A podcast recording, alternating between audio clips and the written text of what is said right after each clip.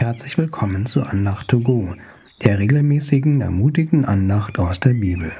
Mein Name ist Kai und ich freue mich, dass du zuhörst. Hast du Angst davor, Fehler zu machen oder zu versagen? Wir schauen uns ein Beispiel aus der Bibel an und ziehen daraus Rückschlüsse auf Jesus und auf unsere Beziehung zu Gott.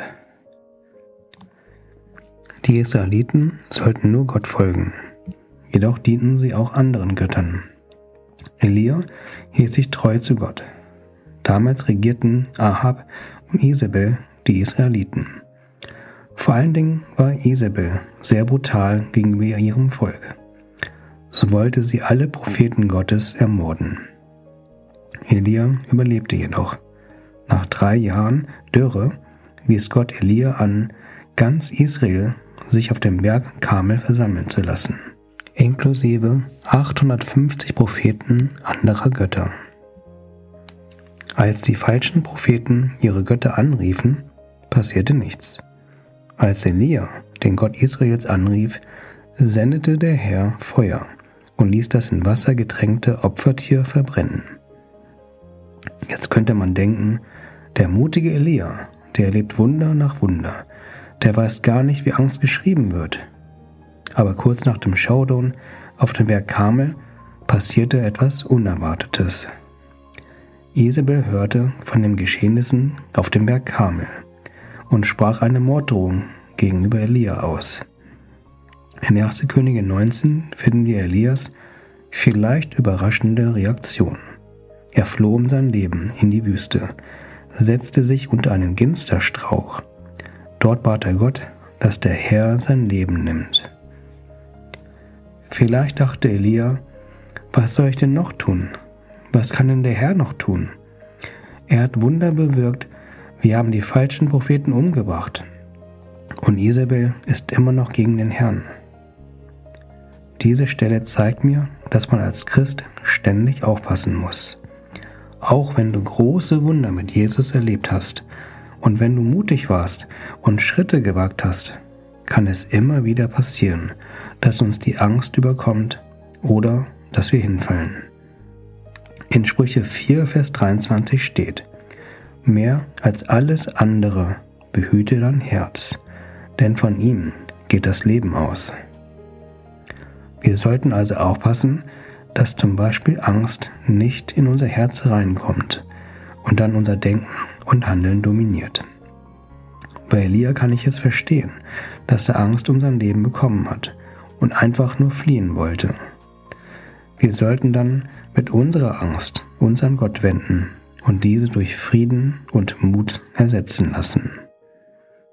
Und was passiert, wenn dann doch Dinge in unser Herz reinkommen und uns negativ beeinflussen? Elia hat es in der Situation nicht geschafft, auf sein Herz aufzupassen. Wie geht Gott mit Misserfolgen um oder wenn wir hinfallen? In 1. Könige 19, Vers 5b und 6 lesen wir, wie Gott auf Elia einging. Und siehe, ein Engel rührte ihn, also Elia, an und sprach zu ihm, Steh auf und iss. Und als er sich umsah, siehe, da war bei seinem Kopf ein auf heißen Steinen gebackener Brotfladen und ein Krug Wasser. Und als er gegessen und getrunken hatte, legte er sich wieder schlafen. Ein weiteres Mal bekam Elia etwas zu essen, auch von dem Engel des Herrn. Gott ging auf Elias Mängel ein. Elia brauchte Nahrung und Mut für seine anstehenden Aufgaben. Und genau das bekam er. Seine Energie und seine Entschlossenheit mussten wiederhergestellt werden. Der Engel des Herrn stärkte Elia, physisch und geistlich. In den Versen 11 bis 12 finden wir auch einen Schlüssel, wie Elia wiederhergestellt wurde. Er aber sprach, also der Engel des Herrn, Komm heraus und tritt auf den Berg vor den Herrn. Und siehe, der Herr ging vorüber, und ein großer, starker Wind, der die Berge zerriss und die Felsen zerbrach, ging vor dem Herrn her. Der Herr war nicht in dem Wind. Und nach dem Wind kam ein Erdbeben, aber der Herr war nicht in dem Erdbeben. Und nach dem Erdbeben kam ein Feuer, aber der Herr war nicht in dem Feuer.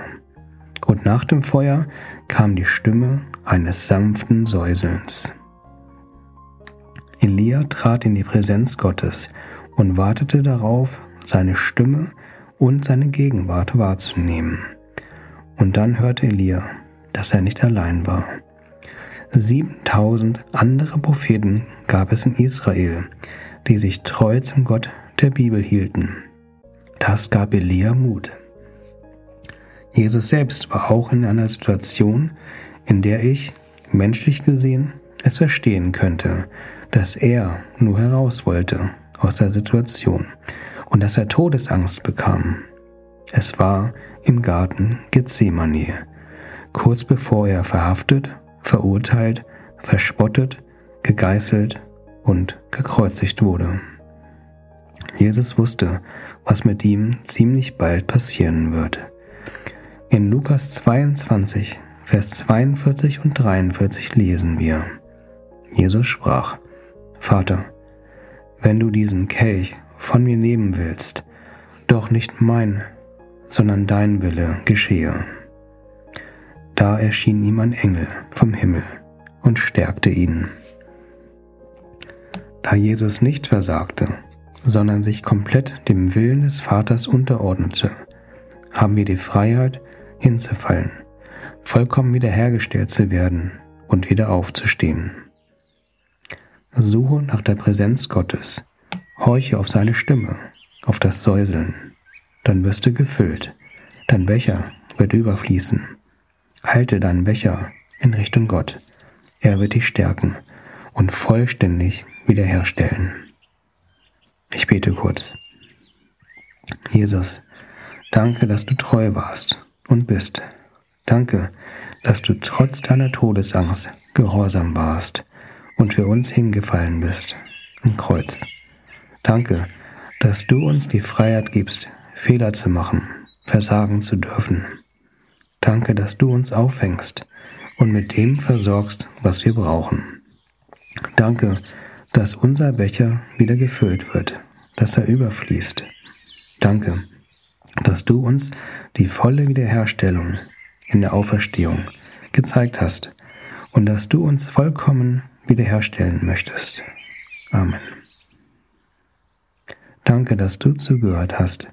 Ich wünsche dir vollkommene Wiederherstellung und gesegnete Ostern.